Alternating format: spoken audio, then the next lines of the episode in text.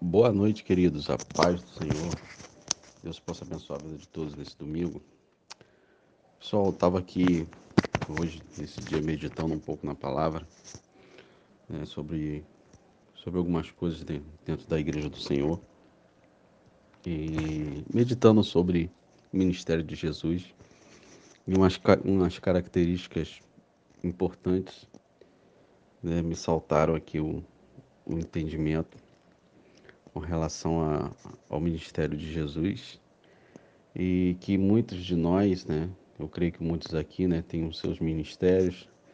E precisam muitas vezes compreender algumas coisas, algumas coisas que precisamos é, colocar em, em pauta, em pauta para entender que tipo de ministério nós estamos vivendo, que tipo de que tipo de pregadores nós estamos sendo, que tipo de, de, de chamado cada um está tendo, né? como que isso está tá sendo aplicado na vida de cada um. E tem umas coisas interessantes no ministério de Jesus que nós podemos notar que também deve estar presente no ministério de cada pessoa, que é o, a presença notória do, do poder do Espírito, né? O poder do Espírito Santo ou a unção do Espírito Santo, ele está presente no ministério de Jesus, na pregação de Jesus, é, em todo passo que Jesus dá, nós podemos notar isso.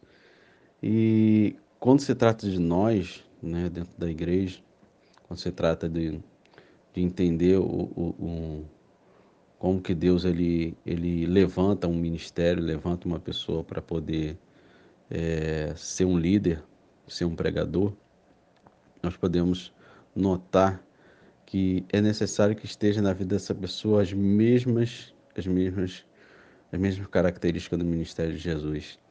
Uma coisa muito interessante que eu meditando, né, você acaba entendendo, né? Muitas por muitas vezes a gente lê, lê, lê e não compreende, mas os próprios fariseus, os escribas, eles eles notaram na vida de Jesus que ele era alguém que não tinha letra, mas que ele falava com poder e autoridade, né? E dentro dessa questão de falar com poder e autoridade e sabedoria, né, essa é uma das características daquele que é chamado por Deus para o evangelho, para ser um pregador, é que ele, eu estava meditando sobre, é que ele, ele as pessoas notam na vida dele essa, essa questão da sabedoria, do poder e da unção que a pessoa tem, entendeu? E que também a grande característica de um líder, que Jesus era um grande líder, né? É que ele, quando ele falava, a sabedoria dele atraía as pessoas para ele. Né? E, a sabedoria ela tem o poder de atrair as pessoas, né? Então, o que, que isso quer dizer no seu ministério, na sua vida?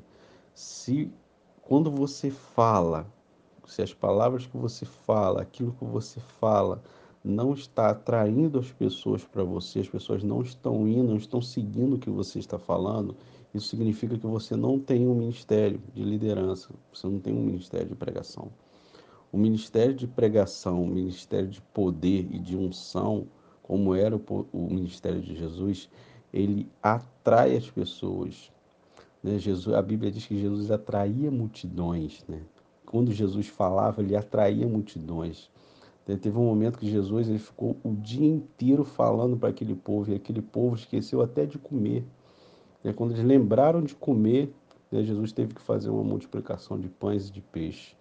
Então você pode notar que, por exemplo, na sua vida, para você identificar se o seu ministério está indo no caminho certo, está indo no caminho correto, é você identificar se aquilo que você está falando, se aquilo que você está pregando, né, existe unção e se essa unção está presente, se ela existe, ela está atraindo as pessoas para você, as pessoas estão seguindo o que você está falando.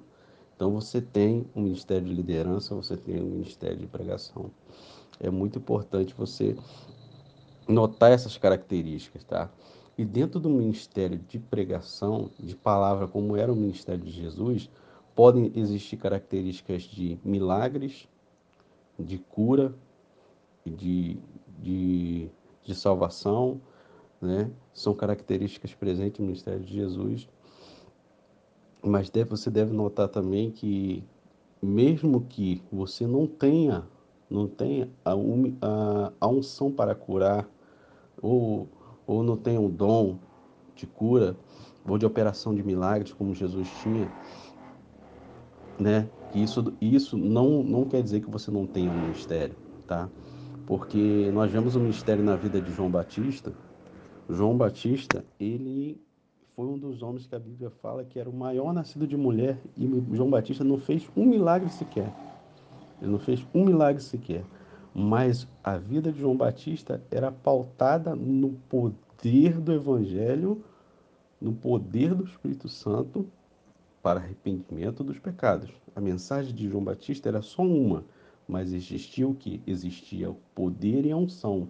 Você pode ter um ministério que a sua mensagem seja apenas uma, mas que ela tenha poder e unção.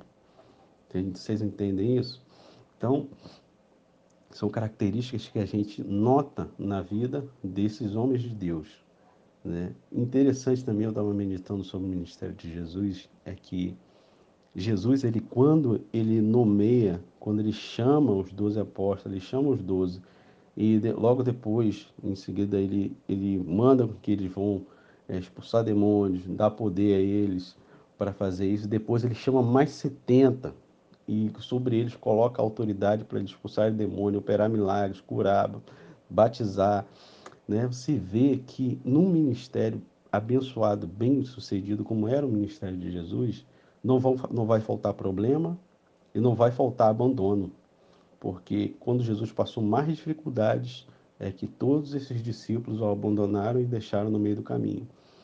Né? Então, é, um ministério bem sucedido não significa que você vai ter momentos que você vai passar sozinho, que você vai ter dificuldades. Não significa isso, você vai ter dificuldades. Vai ter momentos que você vai se sentir sozinho, como Jesus se sentiu. E vocês podem notar que mesmo depois da morte e ressurreição de Jesus, em que ele manda que eles fiquem, que eles fiquem em Jerusalém, que eles seriam revestidos de poder, que a unção do Espírito Santo ia descer sobre eles, né, ali no cenáculo, mesmo depois disso, eles ouvirem a voz dele, você vê que só 120 dos 500 que viram Jesus subir no céu, subir ao céu, só 120 ficaram no cenáculo.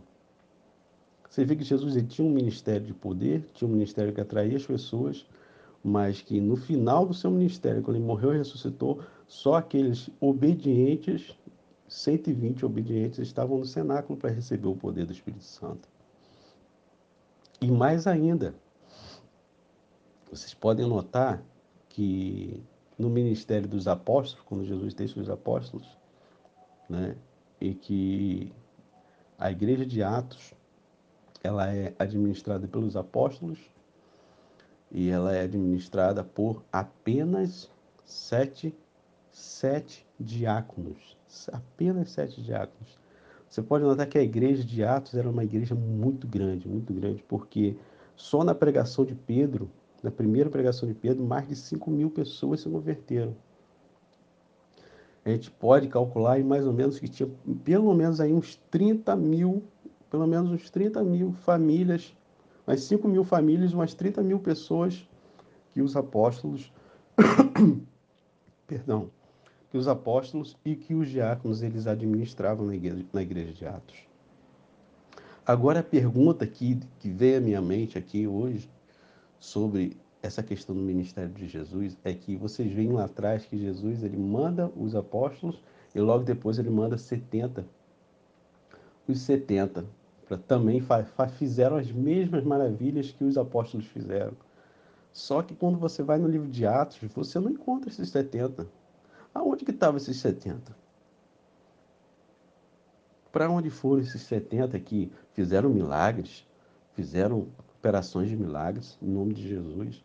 Chega na hora de escolher é, homens de Deus não avarentos para o diacon, diaconato, né? Ali os apóstolos escolheram apenas sete, apenas sete pessoas. Onde estão os 70 do ministério de Jesus? Então, um ministério bem sucedido, ele vai necessitar de obreiros, e esses obreiros eles vão ser poucos. E talvez no seu ministério também, também seja assim. Né? Então, essa é uma meditação que eu queria ter, deixar para vocês nessa noite. Que vocês possam meditar e analisar na vida de vocês, no ministério de vocês, se a unção do Senhor está presente, se o poder do Espírito está presente e se com isso você está atraindo as pessoas e realmente você está sendo um líder eficaz, bem-sucedido naquilo que Deus comissionou a sua vida. Deus possa abençoar todos neste domingo, em nome de Jesus.